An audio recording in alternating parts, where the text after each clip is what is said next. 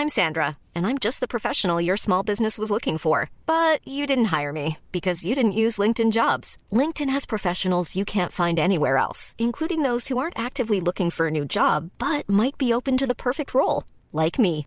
In a given month, over 70% of LinkedIn users don't visit other leading job sites. So if you're not looking on LinkedIn, you'll miss out on great candidates like Sandra. Start hiring professionals like a professional. Post your free job on linkedin.com/people today. Werbung. Einfach lieben. Einfach glücklich und zufrieden, bis dass der Tod sie scheidet. Das ist noch immer die Idealvorstellung vieler Paare. Im Alltag aber begegnen Paare oft immer wieder den gleichen Konflikten, hängen sie in immer wiederkehrenden Mustern fest. Die Paartherapeutin Anna Wilitzki zeigt, wie Paare diese Konflikte erkennen und lösen können. Ihr Hörbuch Einfach lieben ist dabei äußerst unterhaltsam und fundiert und zeigt an vielen Beispielen aus Wilitzkis Praxisalltag, wie eine gute Liebesbeziehung gelingen und der Zauber vom Anfang der Beziehung neu belebt werden kann. Das Hörbuch erscheint als Download und im Streaming bei Argon Balance und als Buch im Rowold Verlag. Werbung Ende.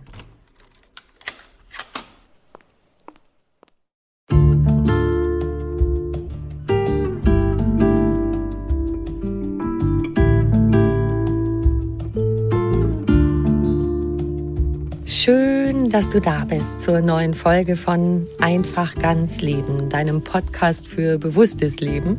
Ich bin Jutta Ribrock, Moderatorin, Hörfunkredakteurin, Sprecherin und Autorin. In diesem Podcast spreche ich alle zwei Wochen mit außergewöhnlichen Menschen über alles, was unser Leben schöner, entspannter, intensiver und erfüllter macht. Heute ist bei mir Susanne Mirau. Sie ist Kleinkindpädagogin, Bloggerin, Mutter und Bestsellerautorin. Ihr aktuelles Buch hat den Titel New Moms for Rebel Girls. Unsere Töchter für ein gleichberechtigtes Leben stärken. Und wie wir Mütter und natürlich auch die Väter das hinkriegen, unsere Töchter stark zu machen, darüber sprechen wir heute. Viel Freude beim Hören.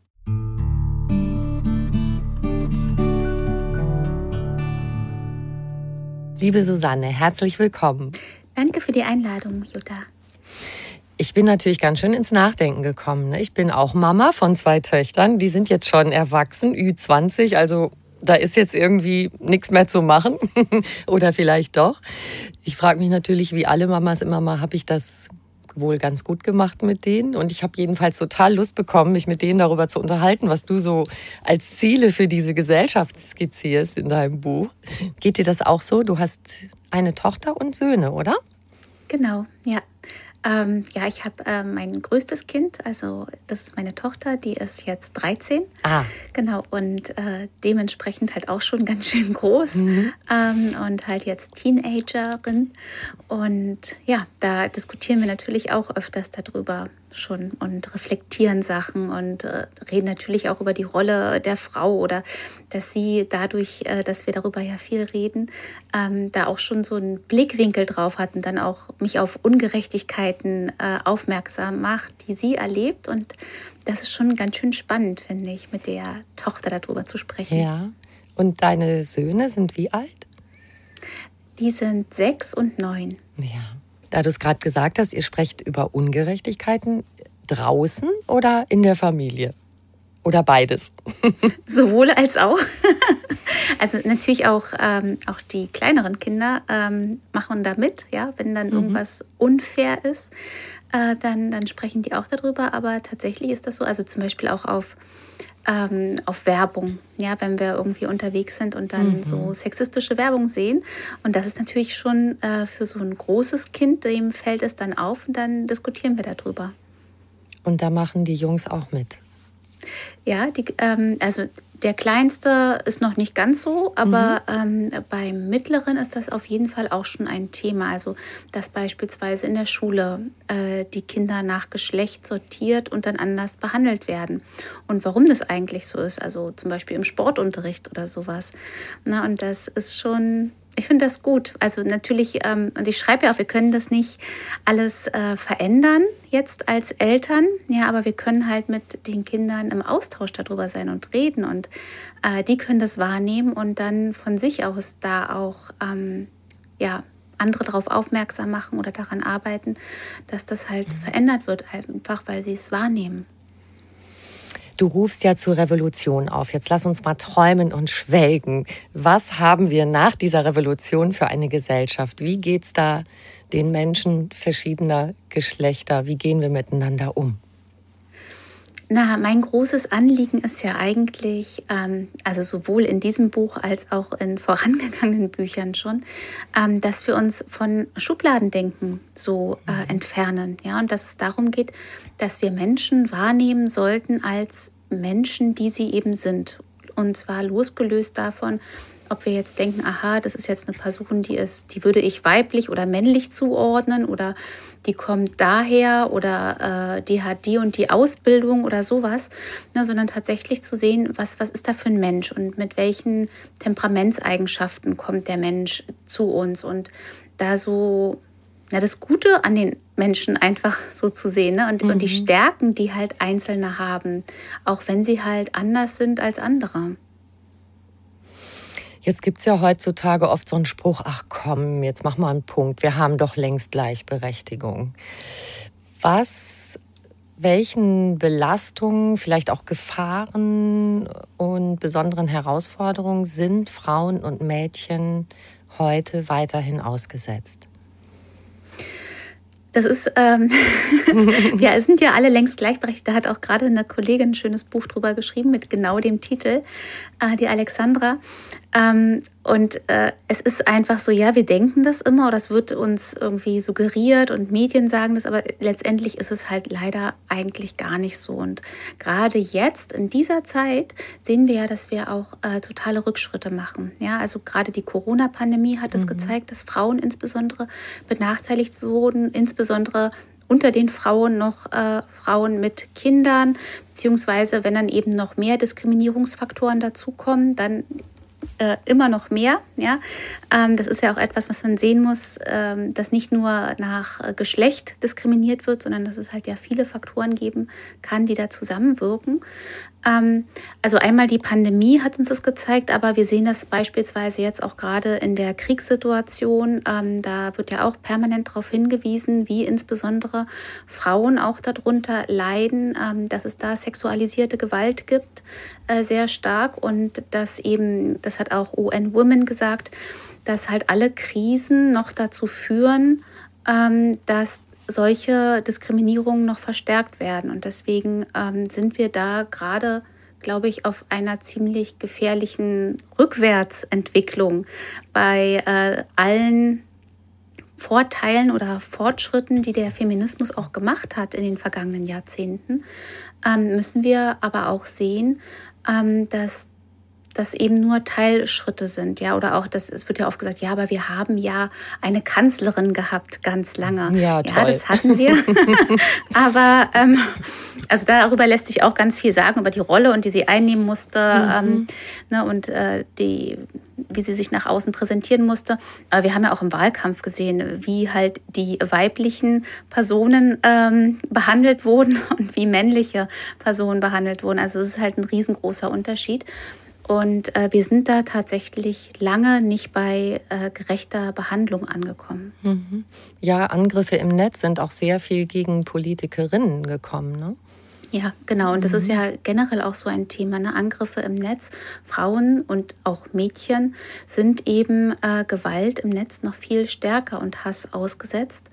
Ähm, und es zeigt sich auch, dass diese ähm, Netzgewalt ja auch sich ähm, dann im öffentlichen Leben weiterträgt. Ne? Also das fängt dann an, dass es bestimmte Foren gibt, in denen wird eben äh, gegen Frauen besonders gehetzt oder auch teilweise oder in bestimmten Bereichen speziell gegen Feministinnen, aber eben auch generell gegen Frauen. Und das wird dann umgesetzt. Und das sehen wir ja auch in den Nachrichten, wie viele Femizide es gibt und wie viele auch ähm, bewusste Gewalttaten äh, gegenüber Frauen.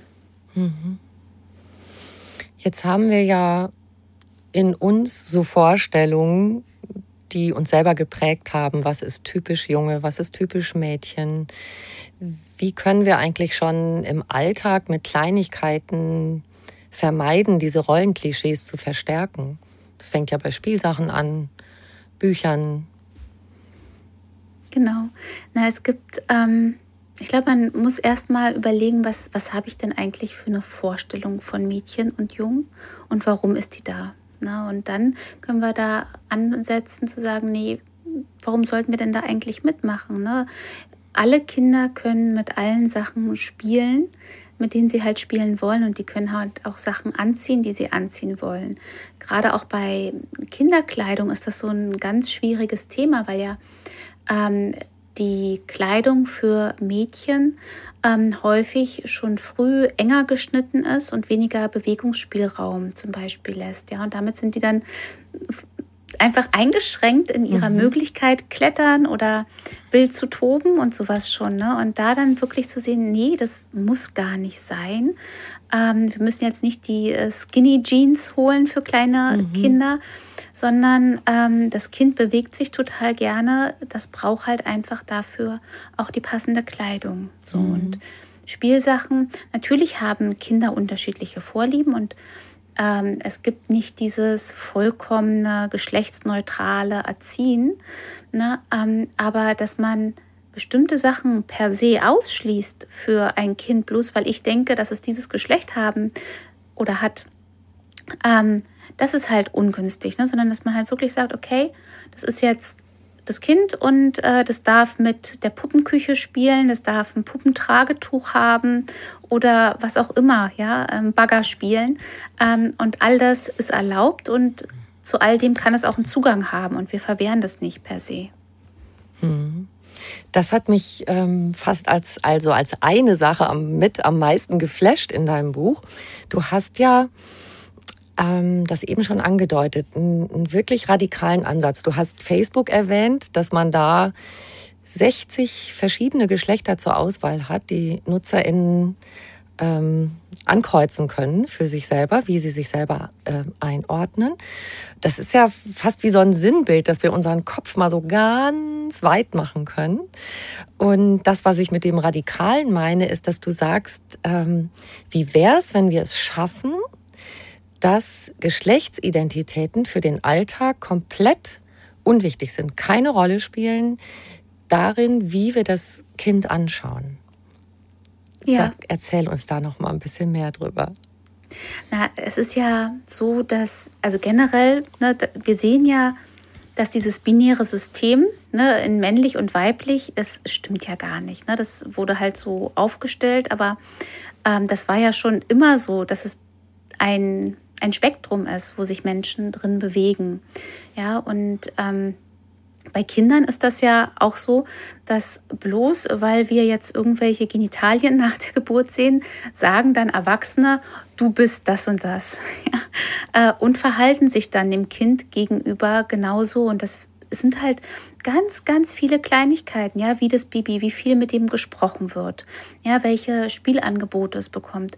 Und dadurch, dass wir uns so verhalten, weil wir denken, das muss so sein, damit es in seine Rolle reinwachsen kann, die ich definiert habe für das Kind, ähm, verhalten wir uns ganz anders. Aber es wäre halt viel schöner, ja, auch für die gesunde psychische Entwicklung, wenn man halt nicht Menschen permanent da reindrückt, sondern sie halt begleitet und sieht, okay, das ist jetzt ein Kind, das ist zum Beispiel schüchterner oder es ist extrovertierter oder das ist äh, so, dass es schnell auf Reize reagiert und ähm, ganz viel Zuwendung braucht. Und wenn wir darüber Menschen begleiten und nicht halt über diese Kategorie, weil diese Kategorie, die wir anlegen, kann sich ja auch noch ändern. Ja, also das Kind sagt vielleicht später, nee, ich möchte aber doch nicht das sein, äh, sondern ich bin eigentlich jemand ganz anders. Und dann ist es viel entspannter für alle, wenn wir von vornherein das offen begleitet haben und mhm. viel mehr auf diesen Wesenskern vom Menschen schauen. Und dafür brauchen wir noch viele andere Mitwirkende, nicht nur die Eltern, Erzieherinnen, Lehrerinnen, Arbeitgeberinnen. Ja, auf jeden Fall. Die ganze Gesellschaft. Ja. ja, auch an der Supermarktkasse oder so. Mhm. Ne? Also wie, wie werden die Kinder angesprochen? Äh, von vornherein so, hey Süße oder kleiner Mann, ja. Mhm. Die, die Mädchen sind hey Süße und äh, die, die Jungs sind dann schon kleine Männer. Na, und das sind einfach ganz, ganz viele Punkte, wo wir drüber nachdenken können, äh, muss das eigentlich sein? Und wenn, wenn wir denken, warum muss das denn sein? Ja, was geben wir den Kindern damit mit? Und wie alles im Leben, was man ändern will, man fängt oder muss bei sich selber anfangen. Wir sind ja selber geprägt wiederum von den Generationen vor uns. Wir haben unfassbar viel verinnerlicht an Prägungen durch patriarchale Strukturen, die Werte unserer Eltern und Großeltern. Können wir das mal ein bisschen aufdröseln, was da so alles in unseren Zellen steckt? Ja, das ist gar nicht das ist gar nicht so einfach, mhm. ähm, weil es tatsächlich sehr, sehr viel ist. Und ich glaube auch nicht, dass man sich jetzt äh, innerhalb von einer Generation von allem befreien kann. Ne? Also man kann jetzt nicht sagen, okay, allen Ballast ähm, werfe ich von mir und ähm, kann mich völlig frei davon bewegen. Das ist ja etwas, was in uns tatsächlich drin steckt. Ne? Also dass sich durch die Erfahrungen, die wir machen, bestimmte Gehirnstrukturen ausbilden, unser Denken bestimmt entwickelt ähm, aber dass wir auch epigenetische Faktoren haben, ja, also dass ja ähm, sich bestimmte Belastungen in uns ähm, so manifestieren, beispielsweise Stress, ähm, dass wir dann vielleicht anders damit umgehen und das halt so genetisch auch weitergeben. Und ähm, das Wichtige ist, glaube ich, dann erstmal wirklich zu reflektieren, wo kommt das denn eigentlich her? Und belastet es mich als Person? Und wenn ja, wie sehr ähm, und was kann ich dem entgegensetzen an Bildern, an neuen Bildern und Vorstellungen, die mir das Leben auch erleichtern. Du hast da ja auch Übungen in deinem Buch. Welche Fragen könnten wir uns da zum Beispiel stellen, um das ein bisschen zu erkunden, was uns so geprägt hat? Äh, ich glaube, da muss man immer vorher sagen, wenn das machbar ist, ne, also weil nicht bei allen ähm, ist das momentan in einer, sind Sie gerade in der Lage, ähm, auch gerade nach der Pandemie und psychischen Belastung, sich jetzt auch noch damit zu beschäftigen? Ja, also das finde ich immer ganz wichtig, so vorab zu sagen, wenn die Ressourcen da sind, ja, und wenn man merkt, ich bin auch von bestimmten Sachen belastet, die ich nicht weitergeben möchte oder die mich jetzt gerade sehr belasten, dann kann man sich damit beschäftigen. Und dann eben zu sehen, wie ist das denn, wie bin ich eigentlich aufgewachsen? Ja, welche ähm, Rollenbilder gab es bei uns in der Familie?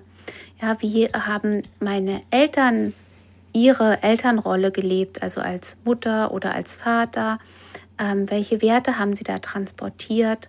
Mit ähm, wie habe ich das auch erlebt? Ja, wie habe ich meine Mutter oder meinen Vater erlebt? Ist das so, Papa war immer arbeiten, Mama war zu Hause, ähm, wer war für emotionale Begleitung auch mhm. zuständig? Ne? Also lauter solche Sachen, die uns natürlich sehr prägen in unserem Bild davon, wie wir es selber machen sollten. Und dann können wir auch auf unser Leben mit Kindern schauen. Und du hast ja beides, ähm, eine Tochter und Söhne. Du hast auch ein Kapitel ähm, Geschwister gerecht behandeln. Auch da hast du einen Fragenkatalog, dass wir selber mal reflektieren, hm, gehe ich eigentlich mit der Tochter anders um als mit dem Sohn? Zum Beispiel Klassiker machen beide genauso viel im Haushalt mit oder sowas. Was hätten wir dann noch, was wir anschauen könnten? Ähm, wenn sie größer werden, ne, äh, wie lange dürfen die rausgehen? Welche Voraussetzungen gibt es zum Beispiel zum Rausgehen oder auch welchen Zugang gibt es zu Hobbys, ja, was ist da erlaubt und was ist nicht erlaubt. Ähm, also da gibt es, oder Taschengeld ist auch ein ganz, ganz großes Thema, mhm. also auch statistisch betrachtet, ja, wie viel bekommen Mädchen in welchem Alter und wie viele Jungs. Ähm, ja, da gibt es äh, viele Punkte, wo man gucken kann, kann man, ist man da gerecht? Teilt man das auf? Ähm, oder ist das halt tatsächlich noch ein, ein, Punkt, wo man ein bisschen dran arbeiten kann. Mhm. Deine Tochter ist jetzt 13. Kannst du die gut rausgehen lassen? Das ist ja auch so ein Punkt, dass wir oft denken, oh, um die Mädchen muss man sich mehr Sorgen machen, dass sie eben auch bedroht sind durch sexualisierte Gewalt zum Beispiel, wenn sie alleine unterwegs sind.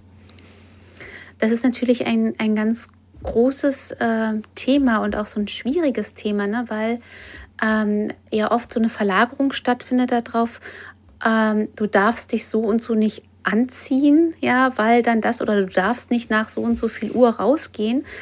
Ähm, aber natürlich kann es nicht sein, dass wir uns als ähm, gefährdete Person dem anpassen müssen, dass es dort gefährdende Personen gibt, die ähm, sexualisierte Gewalt ausüben können. So, und dann muss man gucken, wie kann man das machen? Also einerseits müssen wir halt eben das verändern, ja, die Gesellschaft dahingehend verändern, dass das nicht vorkommt, ja, dass Menschen nicht Täter werden. Ähm, und dann auf der anderen Seite nicht den Mädchen oder Jugendlichen das Gefühl mitzugeben, sie sind halt überall permanent gefährdet, weil dadurch kriegen sie ja auch Angst und das wirkt sich ja auch wieder auf ihr Selbstbild aus als Frau oder als Mädchen, mhm. ähm, sondern dann zu schauen, okay, wie kann ich entspannt Sicherungsvorkehrungen da machen, ne? zu sagen, okay, äh, ihr geht äh, mit mehreren aus. Du hast immer ein Handy dabei, kannst anrufen. Und natürlich ganz, ganz wichtig ist halt offene Aufklärung. Ja, also jetzt ist mein Kind noch nicht in dem Alter, ähm, wo es irgendwie in Diskus geht, ähm, aber halt da auch darüber dann zu sprechen, ohne ja ganz starke Angst zu machen, aber darüber zu sprechen. Es gibt K.O.-Tropfen, ähm, die verabreicht werden. Lass deine Getränke nicht offen stehen und so. Und wenn man aber eine gute Basis, glaube ich, hat, ähm, um über solche Sachen zu reden mit Kindern, dann kann man das als gute sachliche Information mit ihnen besprechen, genauso mhm. wie halt Verhütung und sowas, ähm, ohne ihnen das Gefühl zu vermitteln, du bist mhm. ständig gefährdet. Mhm. Meine Töchter machen das ja, wenn die abends spät noch alleine unterwegs sind, dann rufen die an. Meistens rufen sie den Papa an und gehen dann mit dem Handy am Ohr redend die Straße lang und äh, fühlen sich in Verbindung. Und das ist ja auch oft so ein Zeichen an Außenstehende. Ich bin beschäftigt, ich bin gar nicht ansprechbar. Und da fühlen die sich genau. gut beschützt. Mhm. Es gibt ja auch dieses Heimwegtelefon, ähm, was man auch anrufen kann. Ja. Das ist so, oder? Ja. Genau, ja, also tatsächlich äh, ist es etwas, ne, was die Person selber stärkt, aber eben auch eine Signalwirkung nach außen hat. Mhm. Genau, dass die Person da nicht alleine und ausgeliefert ist. Ne? Ja. Aber das wusste ich gar nicht, dieses Heimgehtelefon. Gibt es da eine Nummer, die universell äh, ich habe sie, leider, hab sie leider nicht im Kopf, aber es gibt es auf jeden Fall. Genau, da kann man halt einfach anrufen. Ja. Super, das können wir hinterher nochmal notieren und können wir auch in die Shownotes packen von dieser Podcast-Folge. Finde ich gut. Wir haben ja oft als Mütter Angst, dass wir was falsch machen. Habe ich ja eben schon gesagt. Ups, als ich das jetzt alles gelesen habe, wie habe ich das eigentlich gemacht? Ähm, jetzt mal ganz unabhängig vom Geschlecht. Was ist wirklich essentiell? Was brauchen unsere Kinder unabdingbar von klein auf? Also es ist natürlich gut, wenn wir es schaffen, eine sichere Bindungsbeziehung zu ihnen herzustellen, weil darauf baut eigentlich alles andere auf. Wir können ja unsere Kinder nicht vor allem schützen, ja, so gern wir das auch wollten als Eltern, ne? aber sie werden halt auch negative Erfahrungen machen mit ähm, der Umgebung. Aber wenn wir ihnen halt eine gute Basis geben, eine sichere Bindung, dann ist das etwas, was tatsächlich ihnen später hilft, selbst wenn sie negative Erfahrungen machen in der Gesellschaft, ja, oder plötzlich auftretende schwierige Krisensituationen, dann können wir damit ihnen ähm, einen Grundstock mitgeben, psychisch besser damit umgehen zu können, ja, weil dann trifft so eine Krise die ganz schlimm auch sein kann, ja, aber eben darauf auf jemanden, der weiß, aber ich bin als Mensch in Ordnung, ja, ich ähm, bin wertvoll. Ich kann mir auch so was ganz Wichtiges, wenn man eine sichere Bindungsbeziehung aufgebaut hat, dann haben Kinder ja Vertrauen so in sich und in die Welt auch und wissen auch, ich kann mir zum Beispiel Hilfe holen, ja, und zum Beispiel, wenn ich eine schwierige psychische Situation habe, dann ähm, muss ich keine Scham haben, mir ähm, therapeutische Hilfe zu holen. Das ist ja noch etwas, mhm. was heutzutage vielen Erwachsenen schwer fällt, da äh, sich um ihre seelische Gesundheit zu kümmern, weil es immer noch so aufgeladen ist mit sowas, ja, nee, das ist ja, das macht man nicht, das ist negativ, du bist nur zu schwach dafür. Mhm. Ne? Also es ist immer noch mit ganz viel Abwertung verbunden. Und wenn wir es aber schaffen, ihnen zu vermitteln, du bist okay, so wie du bist und manchmal passieren schlimme Sachen und dann such dir Hilfe, dann ist das schon ein sehr, sehr großer Schritt voran. Mhm. Und kannst du uns ein paar Stichpunkte sagen, wie wir diese sichere Bindung aufbauen? Genau, bei der Bindungsbeziehung vom Kind zu Erwachsenen geht es ja eigentlich um so ein Sicherheitssystem, dass äh, das Kind weiß, ähm, Bedürfnisse werden sicher beantwortet von Bezugspersonen und ähm, die Bedürfnisse von Menschen sind ja hat, haben ja unterschiedliche Bereiche. Ne? Also zum Beispiel, dass man schlafen kann, dass man äh, mit Essen versorgt wird, ähm, dass man ähm, Zuwendung bekommt, dass man explorieren kann, also dass man äh, die Welt erkunden darf und sowas alles. Und dass wir wirklich sehen, ähm, ich habe hier einen kleinen Menschen, ja, äh, der hat bestimmte Signale, mit denen er mit mir kommunizieren möchte.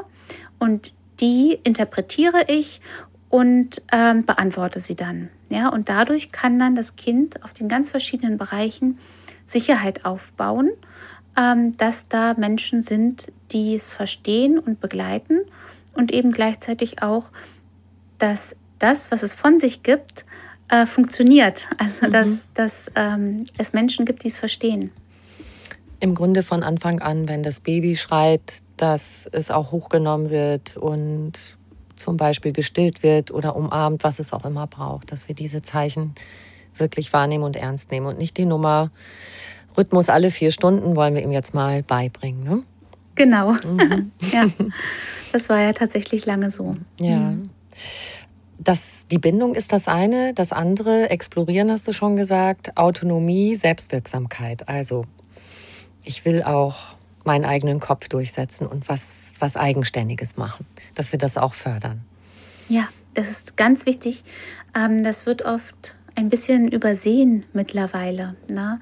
Ähm, dass das auch dazu gehört. Ja? Das Bindungssystem meint einerseits halt, ich gebe Sicherheit und Zuwendung und Nähe, aber andererseits, ich lasse eben das auch zu. Ja? Und wenn dann das Kind dann wieder äh, Nähe braucht, nachdem es mhm. exploriert. Ja, das, wenn es sieht man ja auch immer so schön, wenn, wenn die Kleinen dann so wegkrabbeln ne, und dann drehen sie sich nochmal um und gucken, aha, ist da noch jemand in der Nähe? Und dann, wenn sie aber doch zu weit weg sind, dann fangen sie an zu weinen und wollen, dass man kommt und es wieder auf den Arm nimmt. Ne? Und dann, je größer sie werden, desto größer werden auch diese Kreise. Ne? Dann, dann, genau, rufen sie halt abends auf dem Weg äh, nach der Party zu Hause an. Und das ist aber auch genau dieses, mhm. ne, ihr habt sie gehen lassen zur Party und jetzt ist aber wieder der Punkt, jetzt brauche ich wieder Nähe und Sicherheit. Ich rufe mal schnell an und komme nach Hause. So, und äh, so verändert sich das im Laufe der Zeit. Aber dieses Gefühl, äh, ich kann frei sein, aber zur Not sind da die Eltern irgendwie als Backup. Mhm.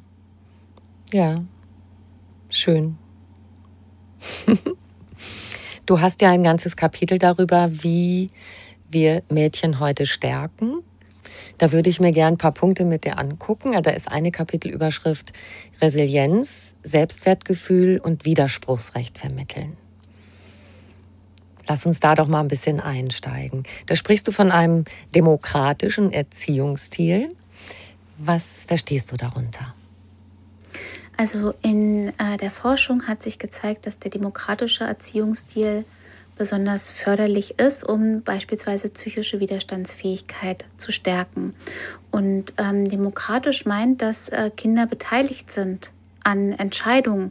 Das ist tatsächlich etwas ganz Wichtiges, um diese Selbstwirksamkeit zu entwickeln und das Gefühl, dass ich wichtig bin, auch für eine soziale Gruppe und dass ich was verändern kann, dass ich was bewirken kann. Und ähm, das sind so viele Sachen, die man im Alltag machen kann eigentlich, dass man sagt, okay, Familienleben ist eben ähm, ja ein Zusammenleben von vielen Personen, wo halt auch Aufgaben anstehen und Kinder können daran beteiligt sein. das ist ja manchmal noch so negativ betrachtet zu sagen, ah, und die Kinder müssen, müssen mitmachen im Haushalt. Ne, aber es ist halt auch was, was Positives, wenn Kinder äh, im Haushalt mithelfen können und erleben, dass, dass sie da ja, unterstützen, dass das eine Wirkung hat, was sie da machen und dass man auch Entscheidungsprozesse gemeinsam fällt, dass man zum Beispiel sagt, okay, wir setzen uns einmal in der Woche hin ähm, am Wochenende und besprechen, was steht denn eigentlich in der nächsten Woche an und wer macht was. Ja, und dann können die Kinder auch sagen, ich finde aber das und das oder wenn in Urlaub gefahren werden soll, ja, dass halt jeder auch sagen kann, was sind denn eigentlich meine Vorlieben, was möchte ich denn? Oder am Wochenende, womit möchte ich meine Zeit verbringen? So, und dass sie tatsächlich als Kinder, als Menschen da mitgehört werden. Das ist ja unglaublich oft auch ein Thema für Eltern, diese Balance zwischen dieser Mitwirkung und Grenzen setzen. Ist das für dich überhaupt ein Begriff, dieses Grenzen setzen? Weil das ja auch, finde ich, so reinragt oder man könnte es so verstehen, wie dass Eltern dann doch eine gewisse Machtposition haben und sagen so, bis hierhin und nicht weiter oder hier mache ich eine Ansage und bumm, das muss dann so sein. Das ist das ähm, ich glaube, die, die größte Herausforderung, finde ich, am Elternsein, ja. äh, diese Balance zu schaffen ähm, zwischen Freiheit, aber eben auch ähm, als Elternperson ja ein Stück Führung zu geben für die Kinder, ne? weil das ist ja auch Teil von diesem Sicherheitssystem, dass wir, dass das Kind merkt, ich bin sicher, weil meine Bezugsperson hat einen Plan von der Welt, hm, ja, die weiß, ja. wo muss es hier hingehen und ähm, kann diese Grenzen mir auch aufzeigen. Es ist halt nur die Frage, wie gehen wir damit um? Ne? Und Grenzen gibt es immer und überall. Ja, es gibt persönliche Grenzen, die nicht überschritten werden sollen.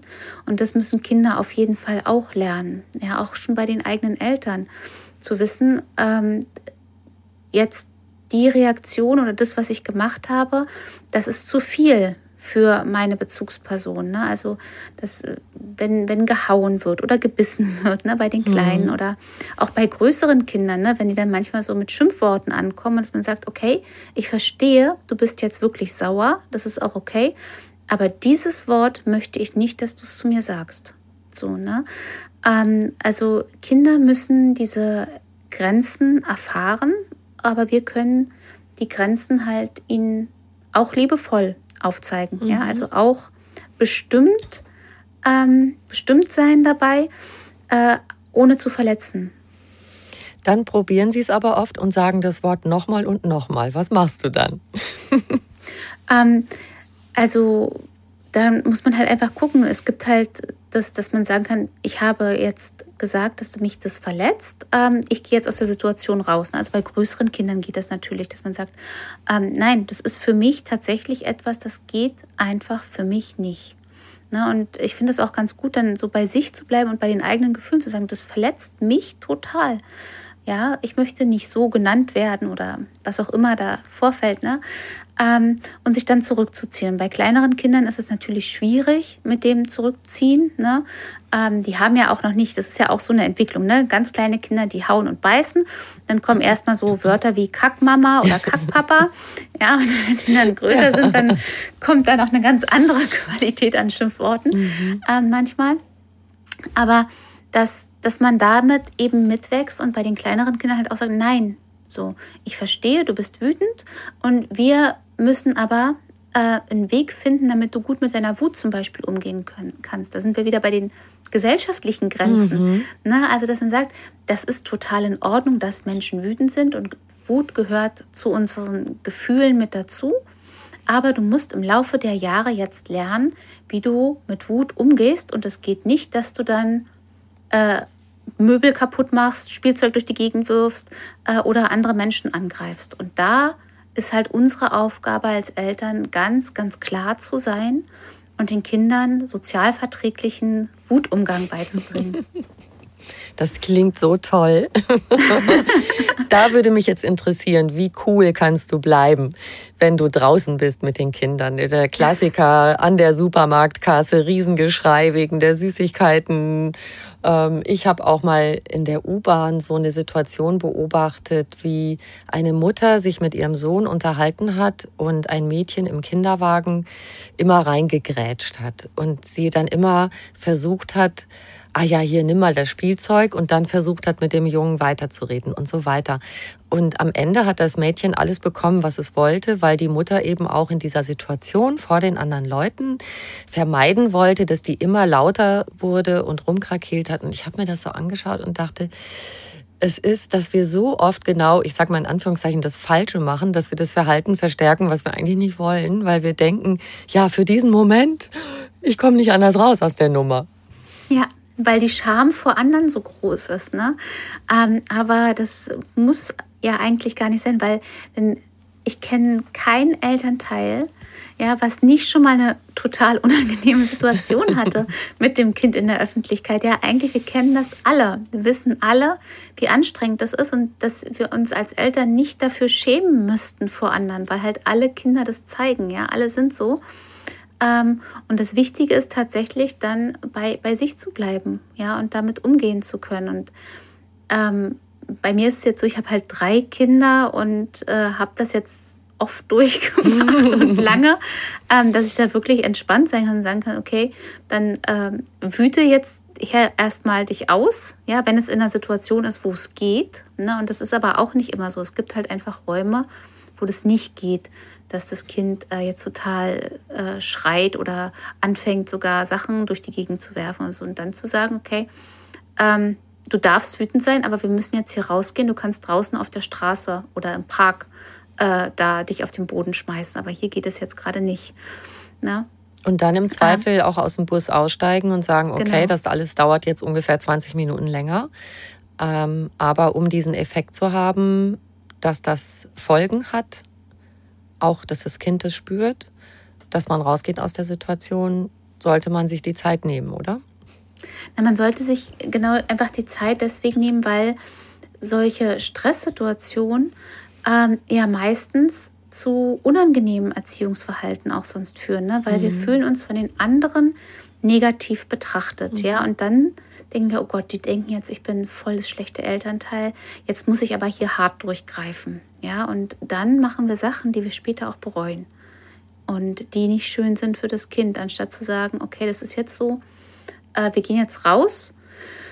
Du wütest hier äh, allein vor dich hin. Ich sorge dafür, dass dir nichts Schlimmes passieren kann in der Situation. Mhm. Ähm, und atme oder trink jetzt erstmal aus der Wasserflasche ein paar Schluck Wasser. Ja, ähm, und das ist das, das, das Wichtige daran, tatsächlich sich auch einen guten Raum zu schaffen, da bleiben zu können, dass es mir als erwachsenen Elternteil dabei gut geht in der Begleitung von dem Kind, die jetzt gerade super anstrengend ist. Mhm. Ja, und das ist ja auch etwas, was man sich auch eingestehen darf, ja, dass Kinder total toll sein können, aber manchmal halt auch einfach mega anstrengend sind.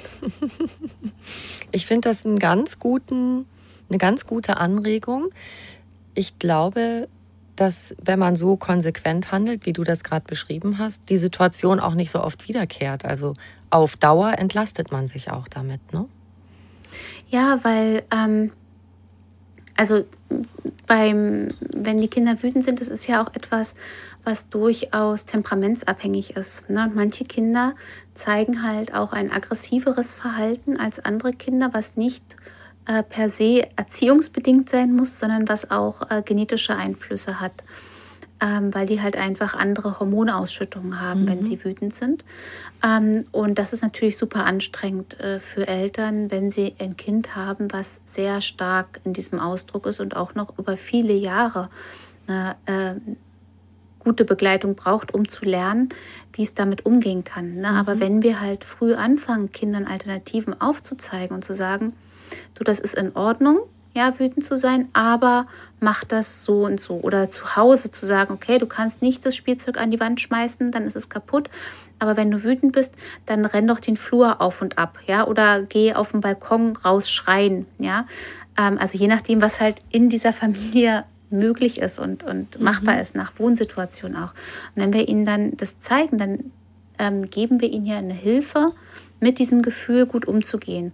Und ähm, diese ähm, Bearbeitung von Gefühlen, das ist ja etwas, was über viele Jahre passiert. Also erst im Jugendalter können Kinder tatsächlich, also dann TeenagerInnen, ähm, können die dann ähm, mit so einem Gefühl wie Wut mehr innerlich umgehen. Ne? Also so wie wir Erwachsenen manchmal denken, boah, ich bin so wütend, weil meine Freundin nicht angerufen hat, mhm. obwohl wir doch eigentlich verabredet waren oder so. Mhm. Ne? Und dann trampeln wir ja auch nicht mehr im besten Fall auf dem Boden herum äh, vor Wut, sondern wir können uns das denken, ich bin so wütend. Ne? Und das ist ein Prozess, der halt einfach viele Jahre dauert, bis die Gehirnstrukturen von Kindern so weit sind, dass es möglich ist. Aber je besser wir sie da begleiten und ihnen Beispiele geben, desto besser gelingt das ihnen im Laufe der Zeit mhm. auch. Also wir entlasten uns damit, dass wir sie da jetzt erstmal unterstützen. Und das Wissen darum, was du gerade geschildert hast, ist ja auch so wichtig, dass wir aufhören, das persönlich zu nehmen. Jetzt schmeißt er sich wieder auf den Boden und wieder vor anderen Leuten. Er weiß doch, das muss doch, ist doch voll peinlich für mich und so weiter. Also das auch von sich abzukoppeln und sich klarzumachen, es gibt bestimmte Dinge, die kann das Kind vielleicht jetzt noch nicht. Das braucht noch einen Entwicklungsschritt. Ne? Mhm. Ja, genau. Ja, das ist, das ist total ein wichtiger Punkt, den du angesprochen hast. Ne? Dieses es nicht persönlich nehmen. Es ist nicht mhm. gegen mich gerichtet. Es möchte mich, das Kind möchte mich nicht bloßstellen, es möchte mich nicht ärgern bewusst, also im Kleinkindalter ähm, mit dem Verhalten, ähm, sondern es geht hier einfach darum, dass das Kind sich noch nicht regulieren kann. Mhm. Gucken wir nochmal auf einen Punkt aus deinem Kapitel, wie wir Mädchen heute stark machen. Körper, Sex und Zärtlichkeit. Ich finde es auch super spannend, ähm, so wie du das schilderst, wie groß die Bedeutung eigentlich ist von Körperbewusstsein, von sexueller Aufklärung und überhaupt Wissen über Wissensvermittlung über den eigenen Körper für die Selbstbehauptung von Mädchen, weil darüber läuft ja auch ganz viel schief, sag ich mal. Mhm. Ne? Ähm, erstmal der Klassiker Schönheitsideale. du plädierst ja unter anderem dafür, zeig deiner Tochter, wie Körper so aussehen können, also abseits von Instagram-Accounts und äh, Germany's Next Top Model. Was können wir ja. da so machen? Also ich fand das total schön ähm, früher, also äh, in Vor-Corona-Zeiten, ähm, war ich mit meiner Tochter regelmäßig im Hammam. Mhm. So, und das war einfach immer etwas sehr Schönes, weil es einmal für uns äh, so zusammen Wellness war und Mutter-Tochter-Zeit. Aber ich fand das schon auch toll, weil da halt einfach ganz viele Frauen unterschiedlichen Alters, unterschiedlicher Figuren waren. Und das war halt völlig normal. Ja, es mhm. war halt mal ein Raum, wo Frauen in ihrer Vielfalt vorhanden waren. Ja, nicht gefiltert mit Instagram, YouTube oder sonst was, sondern halt einfach, wie wir alle sind, in aller Unterschiedlichkeit, die es da gibt. Ja, und das, glaube ich, ist etwas, was Kinder dadurch, dass sie halt auch viel solche Medien konsumieren, ähm, wenig haben. Ja, das ist ja schon so, dass selbst in Trickfilmen, Serien und in Büchern häufig ein ziemlich normiertes Schönheitsideal mhm. vorkommt von Figuren. Und dass sie damit einfach sehr, sehr wenig in Kontakt sind, dass das gar nicht in der Realität so wirklich ist. Ja. Hm. Und dann ist noch ein Punkt, wie sprechen wir als Mütter selbst über unseren Körper?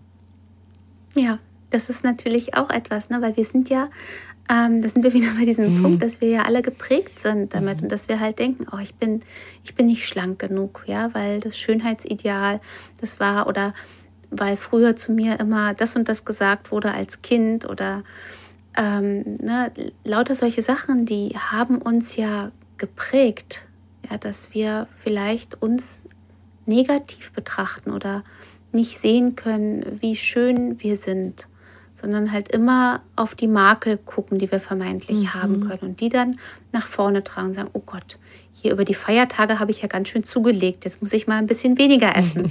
ja, oder ähm, irgendwie solche Sachen. Nee, äh, diesen Badeanzug kann ich nicht anziehen, weil äh, ich so Dellen an den Beinen habe. Oh ja. Oder sowas, ne? So, und ähm, darüber dann mit den Kindern auch in den Aus erstmal zu überlegen, ist das, ne, da sind wir wieder bei denen zu sehen, wie sehen eigentlich die anderen in echt mhm. aus? Ja. Und die sehen ja auch alle so aus. Wir haben alle oder fast alle Dellen an den Beinen. Ähm, aber eben auch zu überlegen, ähm, muss ich das sagen vor meinen Kindern? Mhm. Oder wenn man größere Kinder hat, damit so reflektiert umzugehen. Ne? Zu sagen, ich habe immer das Gefühl, dass, dass, dass ich äh, hier jetzt äh, mich nicht so zeigen kann oder keinen kurzen Rock anziehen darf, aber eigentlich ist es ja Unsinn. Ne? Also da auch einfach darüber zu reden, was einen selbst geprägt hat. Mhm. Dann, was ich auch noch so wichtig finde, Mädchen darin stärken. Ich meine eigentlich Kinder, Jungs auch, aber ähm, Mädchen darin zu stärken, Grenzen aufzuzeigen. Zum Beispiel nicht zu überreden, dass sie doch dem Opa ein Küsschen geben sollen oder sowas.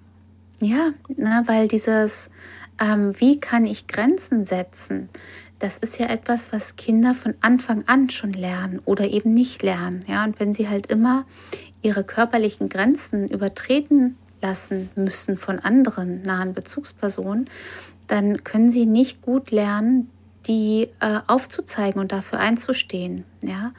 Und Kinder sind da unterschiedlich, wie sie auf andere zugehen, aber viele wollen es einfach nicht. Ja? Und da halt dann mit den äh, anderen Familienangehörigen in Kontakt zu kommen und zu sagen, nee, das ist in Ordnung. Das ist in Ordnung, dass mein Kind nicht möchte, dass es von sich aus gerne euch umarmen kann, aber es muss nicht umarmen. Es muss erst recht keine Küsschen geben mhm. oder auf dem Schoß von irgendjemandem sitzen, sondern das Kind darf über die körperliche Integrität selber bestimmen. Mhm.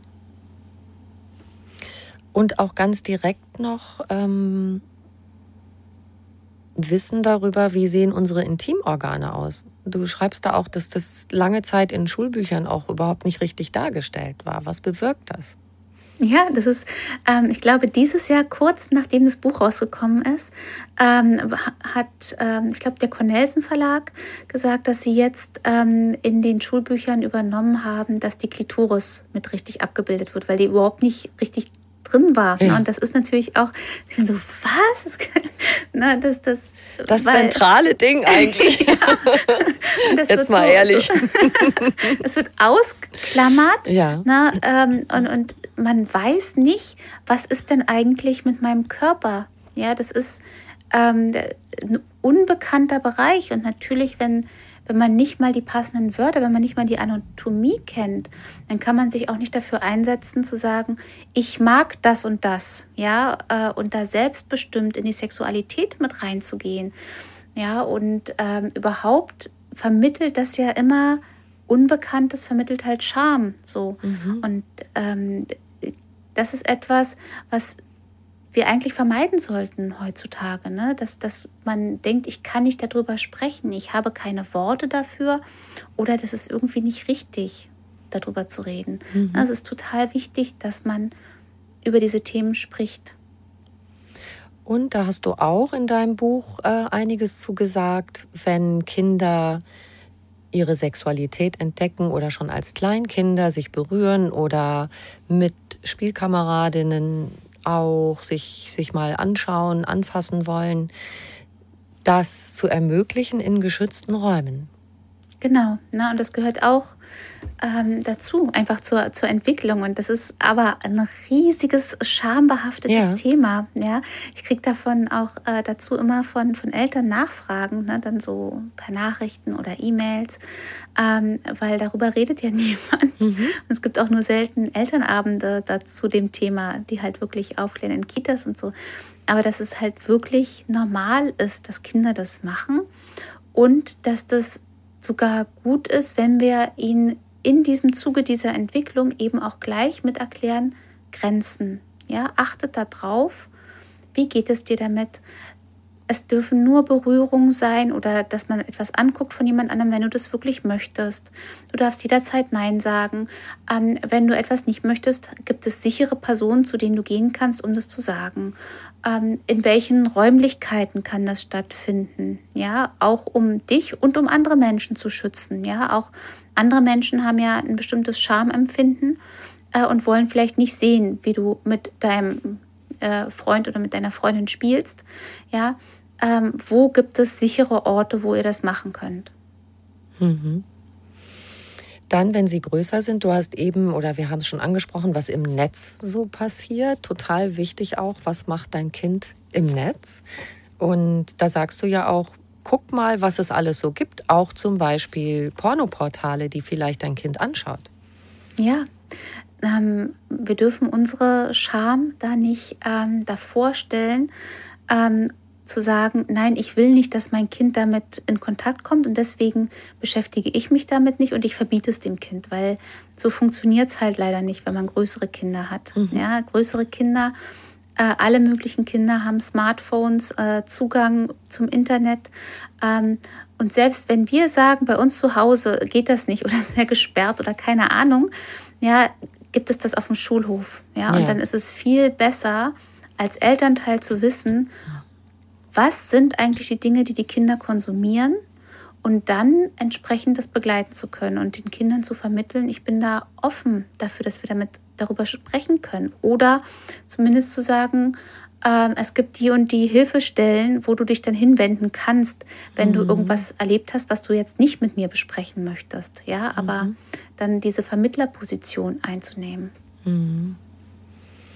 Und es lauern Gefahren im, im Netz. Cybergrooming ist so ein Stichwort. Weiß nicht, äh, kennt vielleicht nicht jeder. Kannst du das mal erklären? Genau, es gibt vielfältige ähm, Probleme im Netz leider, mhm. weil ähm, der Zugang nicht sicher ist für Kinder und Jugendliche. Also es gibt ja dann ähm, Spiele beispielsweise, wo ähm, man ja nicht weiß, wer ist die andere teilnehmende Person. Und ähm, dann nähern sich eben andere Menschen den Kindern an, sagen vielleicht, dass sie auch ein Kind sind oder jugendliche Personen sind, ähm, sind erstmal nett, ja, und dann verlagern sie vielleicht ähm, die Kommunikation aus diesem öffentlichen Raum äh, hinein in Nachrichten, WhatsApp oder so. Und da kann es dann halt zu Übertritten kommen, zu Grenzüberschreitungen, ja, oder zu ähm, ja, ungefragten äh, Bildern oder dass eben die mhm. Kinder Bilder von sich zuschicken sollen und so weiter. Und das ist etwas, was total wichtig ist, dass wir Kinder darüber aufklären ähm, und dass wir dann auch schauen, was nutzen unsere Kinder eigentlich für Portale, wo, was spielen sie und ähm, was sind da die potenziellen Gefahrensituationen, die da eintreten können. Mhm. Was gibt es für Alarmzeichen, die uns aufmerksam werden lassen könnten, dass sie vielleicht also, sowas erleben? Na, am besten ist es tatsächlich, wenn wir eine Atmosphäre schaffen, dass die Kinder von sich aus schon zu uns kommen können mhm. ja, und mhm. sagen, ja, guck mal, ich habe hier was total Merkwürdiges zugeschickt bekommen. Ja, oder ähm, dass wir denen sagen, dass es Menschen gibt, die äh, einem Bilder von ihren Genitalien zuschicken. Ja. Ähm, also dann eben je nach Alter, wie, wie die Kinder sind. Aber wenn wir Verhaltensänderungen merken an unseren Kindern, dann ist das immer ein guter Zeitpunkt, um zu sehen, ähm, was ist denn da los. Na, und das ist natürlich immer schwierig, weil ähm, in der Teenagerzeit sind ja auch die Veränderungen prinzipiell groß. Ne? Mhm. Da gibt es dann manchmal mehr Rückzug ähm, oder mehr ähm, düstere Gedanken auch, dass sie sich halt mit Sachen beschäftigen. Ähm, aber wenn wir merken, prinzipiell, das Verhalten des Kindes ändert sich auf irgendeiner Ebene, ja, also gerade auch in Bezug darauf, ähm, wie nimmt es Kontakt zu den Gleichaltrigen auf, wie zieht es sich zurück ähm, oder verändert sich das Essverhalten oder so. Das sind alles Signale, wo wir dann genauer hinschauen müssen. Hm. In bisherigen Generationen hat man das ja ganz oft erlebt, wenn Kinder Opfer von sexualisierter Gewalt werden, dass sie oft Jahre nicht darüber reden, äh, aus diesen Schamgefühlen heraus, mit denen sie aufgewachsen sind, die sie quasi so inhaliert haben. Ne? Ja, dass den Kindern vermittelt wird, du bist schuld. Ja. ja. Das haben sie ja, das ist ja etwas, ähm, was ganz gezielt auch mit eingesetzt wird. Ne? Aber ähm, auch manchmal auf einem Boden von, ähm, ich habe niemanden, um mich anzuvertrauen, richtig. Mhm. Ne? Also mhm. das muss ineinander greifen, ähm, die Kinder zu stärken, einerseits da drin ähm, und sie zu schützen mehr, ja, also dass der, der ähm, Raum dafür nicht da ist.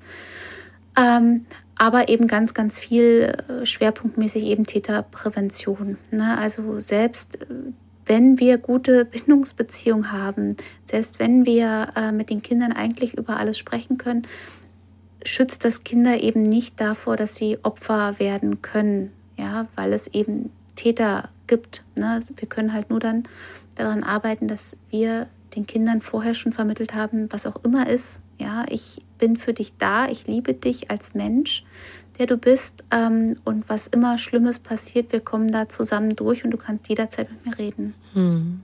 Wie kann diese Täterprävention gelingen, auch von klein an? Wie gehen wir mit den Jungen um? Genau, ähm, das ist natürlich etwas ganz, ganz Wichtiges, dass wir es äh, schaffen, ähm, das Bild ja, von, ähm, von Frauen in der Gesellschaft generell zu verändern und gerade eben auch äh, diese ja, toxische Maskulinität, die einerseits ja dazu führt, ne, dass äh, Männer generell nicht gut mit sich umgehen, ja, also wenig auf sich achten, immer denken, ich muss stark sein, nicht äh, Gesundheitsdienstleistungen in Anspruch nehmen und sowas alles, aber eben auch mit beinhaltet zu denken, ähm, dass man mit äh, ja als Mann irgendwie übergeordnet sei, sich äh, nehmen könnte, was man möchte. Ähm, und das, ja, das, also es sind so, so viele Faktoren, ne? also sexualisierte Gewalt. Es ist ja nicht nur ähm, dann äh, Vergewaltigung, ja, und Missbrauch, sondern es sind ja auch schon Sachen wie so Catcalling auf der Straße, ja, dieses ähm, äh, ich pfeife mal hinterher, ja, weil das Mädchen irgendwie mir gefällt. Ja, das ist ja auch schon ein Übergriff und zu sagen, nein, so geht man mit Menschen nicht um. Und ähm, wenn du hier Interesse an einer Person hast, ja, dann kannst du das anders zeigen, mhm. auf respektvolle Art und Weise. Also es sind ganz, ganz viele Bausteine und ganz viele Bausteine haben einfach damit zu tun, zu sagen, ähm, wie ermöglicht man allen Menschen gut mit ihren eigenen Gefühlen umzugehen wie lernen sie das, dass halt alle Gefühle da sein können und wie äh, drückt man die aus und geht mit denen gut um. Da sind wir bei dem Satz, Feminismus ist auch für Jungen und Männer gut. Genau. Oder? Ja. Auf jeden Fall. Also, ne, das ist die eine Sache ist halt zu sagen, okay, ich reflektiere meine eigene ähm, Rolle, was ich gelernt habe, was ich jetzt heute als Frauenrolle weitergebe an andere. Aber ganz, ganz, ganz wichtig ist natürlich auch die andere Hälfte der äh, Welt, der Menschheit, ähm, dass das sich verändert, ja, und dass, dass diese Vormachtstellung, das Patriarchat tatsächlich beendet wird, weil es zu ganz viel Leid bei allen Menschen führt. Auch bei den Männern. Auch bei den Männern, genau. Du sagst, außer New Moms braucht es auch New Dads. Was zeichnet den New Dad aus, dass Mädchen stark aufwachsen? Wir wissen ja aus der Forschung mittlerweile, dass äh, die Rolle von Vätern in Bezug auf die Entwicklung der Töchter, aber generell eben auf die Entwicklung der Kinder sehr äh, stark sein kann. Ja, und ähm, da braucht es eben auch von den New Dads eine Abkehr vom Patriarchat. Ähm, Gerade auch dahingehend zu sehen, ähm, wie gehen sie mit Gefühlen um, wie gehen sie als Vorbilder mit ähm, Erwerbstätigkeit, mit Care-Arbeit um, was sind sie da für Vorbilder? Ähm, weil es ist schon natürlich etwas, wenn sich die ähm, Väter zeitlich mehr einbringen, ja, in die äh, Fürsorgearbeit. Aber das Wie ist ganz entscheidend, gerade auch äh, in Bezug auf die Entwicklung der Mädchen. Also welche Bilder werden vermittelt? Wird ähm, der Tochter immer nur etwas Positives über ihr Äußeres gesagt, ja, und nicht so sehr über oh, du hast aber ein besonders kreatives Bild gemalt oder so. Also was sind da die Hervorhebungen und welche Art von Aktivitäten unternehme ich mit meiner Tochter als Vater, äh, um ihr Selbstwertgefühl mit zu steigern oder zu unterstützen. Und es braucht da tatsächlich eine Veränderung des Bildes auf Vaterschaft. Ja, gerade dachte ich, ähm, Männer sagen ja oft, ach toll, jetzt habe ich einen Sohn und wenn ich mit dem mal Fußball spielen kann, aber mit der Tochter geht es genauso. Also meine ja, hat schon in der Grundschule Fußball gespielt und ist jetzt auch wieder im Fußballverein. Also. Ja, ne, also genau sowas, äh, Fußball, aber auch so ähm, Technik, mhm. Basteln, ähm, Löten, keine Ahnung, ja, lauter solche Sachen. Man muss halt einfach gucken, ähm, erstmal nicht auszuschließen, ja, und dann zu gucken, okay, was ist das Interesse des Kindes und das aber vielleicht auch mitzumachen, ja. Und wenn man jetzt eine Tochter hat, die gerne zum Tanzen geht, ja, dann muss nicht Mama die Tochter nur immer zum Tanzen begleiten, sondern Papa kann da genauso gut mit hin. Ja. Ne, und Interesse zeigen daran und sagen, oh, toll, ja, das, ich finde es toll, was du da machst. Und wie können wir als Paare das Thema Gleichberechtigung gut vorleben. Kinder lernen ja, du, du hast jetzt sehr viel über offenes Gespräch ähm, gesprochen, ähm, das, in das wir mit den Kindern eintreten sollten, möglichst. Aber die, die gucken sich ja ganz viel ab. Ganz viel einfach durch das, wie wir uns verhalten. Ja, das ist, also wenn man in einer Partnerschaft ist, ist das sehr wichtig. Ähm, wie ist dort die Aufteilung auch von Lasten? Ne? Da sind wir auch gleich wieder damit ähm, dabei äh, Grenzen. Ne? Also was nehmen Sie wahr, äh, welche Grenzen dort sind und müssen insbesondere die Mütter immer über ihre Grenzen hinausgehen und noch so erschöpfter noch das machen und das machen. Ja, oder äh, haben die auch gute Erholungszeiten, die ganz selbstverständlich am Wochenende mit eingeplant sind oder so. Na, also sowas ist natürlich wichtig. Ähm, die Aufteilung von ähm, Aufgaben zu Hause ohne äh, ständig in Diskussion sein zu mhm. müssen, ne, sondern zu wissen, okay, wir haben hier einen Haushalt zusammen, äh, den wir zusammenschmeißen und jeder ist daran irgendwie beteiligt. Und ähm, ganz, ganz, ganz wichtig ist auch, wie gehen wir mit Konflikten um in der Familie. Ja, es ist auch wieder normal, dass es Streit gibt äh, in Familien. Es gibt Streit zwischen Kindern, aber es gibt Streit auch zwischen Erwachsenen. Ne? Und ähm, dass man da es schafft, gut ähm, Konflikte miteinander zu lösen. Und die Kinder am besten, wenn sie halt den Streit mitbekommen, auch sehen, ähm, dass der partnerschaftlich demokratisch gelöst wird. Mhm. Das ist ein kleines Detail, das würde ich auch gerne nochmal ansprechen, wie man in Konflikte reingeht. Das, da sagst du, es gibt Wege, dass man von vornherein mit Wohlwollen in eine Diskussion geht. Also mit der Haltung, dass da was Gutes oder Konstruktives bei rauskommen soll. Ja, na, also natürlich können wir halt reingehen in die Situation, mhm. immer gleich erstmal was Schlechtes annehmen von einer anderen Person. das hat er doch jetzt mit immer die Zahnpastatube offen ja. rumliegen, ja? Das macht er doch nur um, es ist wie bei den Kleinkindern, ne? Da man immer denkt, ah, das ist hier nur, es geht hier um Macht, ja? Und das denken wir tatsächlich ja in Erwachsenenbeziehungen auch ganz oft. Es geht mhm. hier um Macht und um, äh, wer hat hier das Sagen, aber so funktioniert ja eine gesunde. Beziehung meistens nicht, ne, wenn man sich ständig darum streiten muss, wer eigentlich das Sagen hat.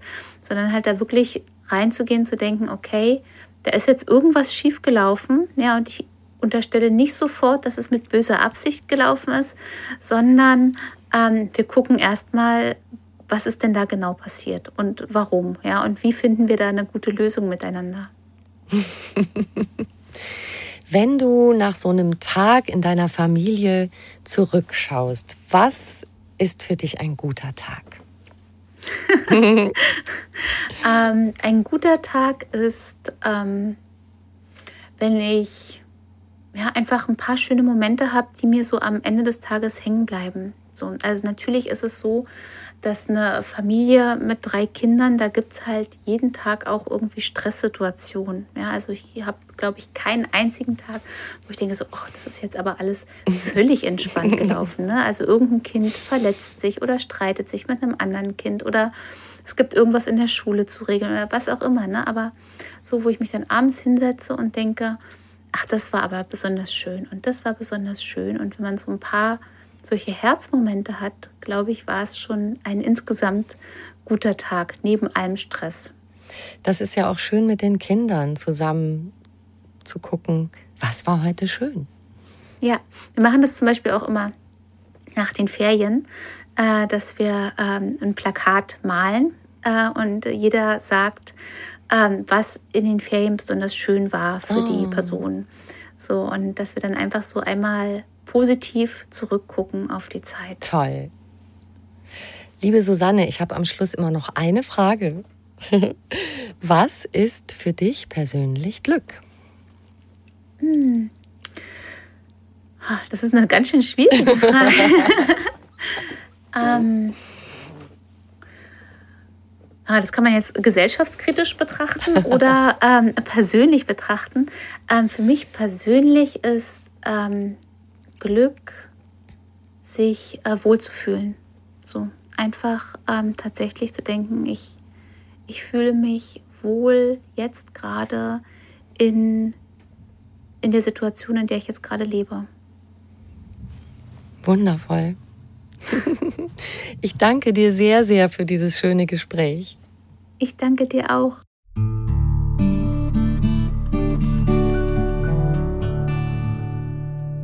Ich danke dir fürs Zuhören und vielleicht magst du mir ja ein paar Gedanken schreiben zu unserem Thema heute.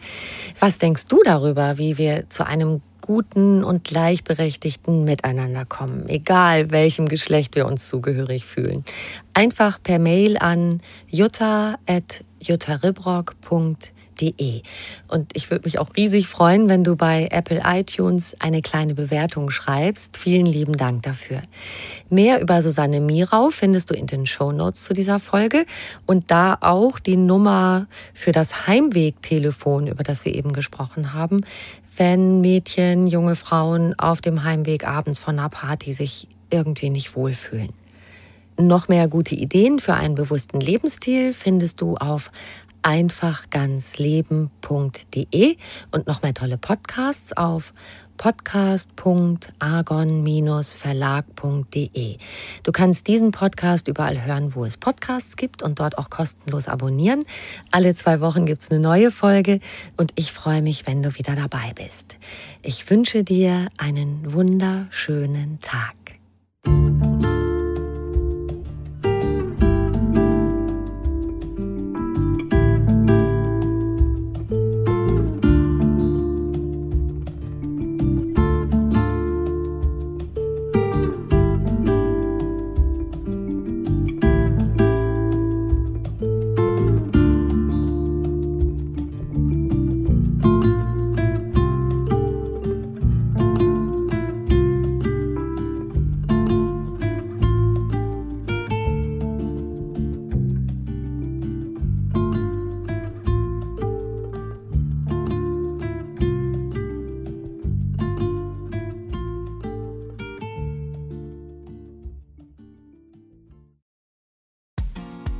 Frauenstimmen. Klagen, lachen, klüger werden. Ich bin Ildiko von Kürti, ich bin Buchautorin und Journalistin und in meinem Podcast spreche ich alle zwei Wochen mit lebensklugen und mutigen Frauen über das Loslassen und das Aufbrechen, das Verlieren, das Suchen und das Finden. Ich bin stolz darauf, wie viele wunderbare Frauen bereits bei mir zu Gast waren. Unter ihnen Stefanie Stahl, Maria Furtwängler, Annika Decker oder Gerburg Jahnke. Und ich freue mich auf alle, die noch kommen. Ihr könnt Frauenstimmen überall dort hören, wo es Podcasts gibt. Herzlich und hoffentlich auf bald. Eure Ildiko.